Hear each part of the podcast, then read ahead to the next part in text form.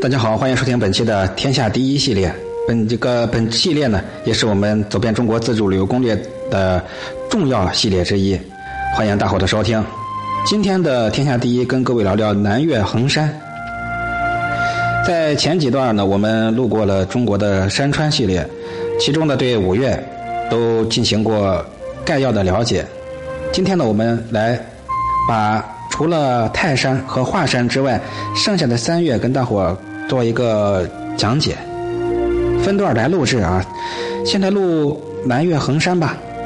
大家都知道衡山是南岳，平衡的衡，又叫佝偻山、虎山，它横亘于湖南省中部，从长沙的岳阳山到衡阳的回雁峰，期间有一百五十多公里啊。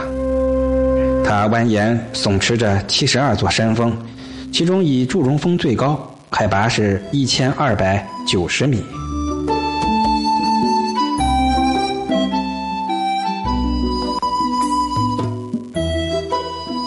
衡山气势磅礴，势如飞鸟。清人魏源评论五岳的时候说：“衡山如航，岱山如坐，华山如立，嵩山如卧。”唯有南岳独如飞。衡山由于气候条件优于其他四岳，所以这儿的山峰错落，林壑幽深，溪泉飞瀑，云雾缭绕，到处都是茂林修竹，自然景色呢非常的秀丽，因而有“南岳独秀”这样的美誉。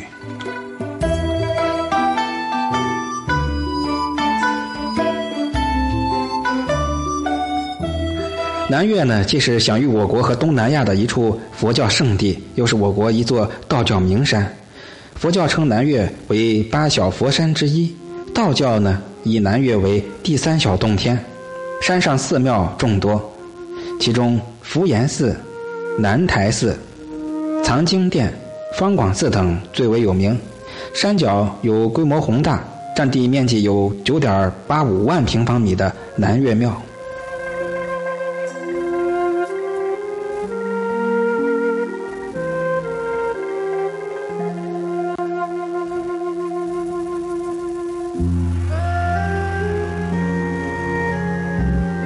衡山自然景观和人文景观极为丰富，其中祝融峰之高、方广寺之深、藏经阁之秀、水帘洞之奇、魔镜台之幽、世心石之险、禹王碑之古、南岳庙之雄，称为南岳景观的八绝。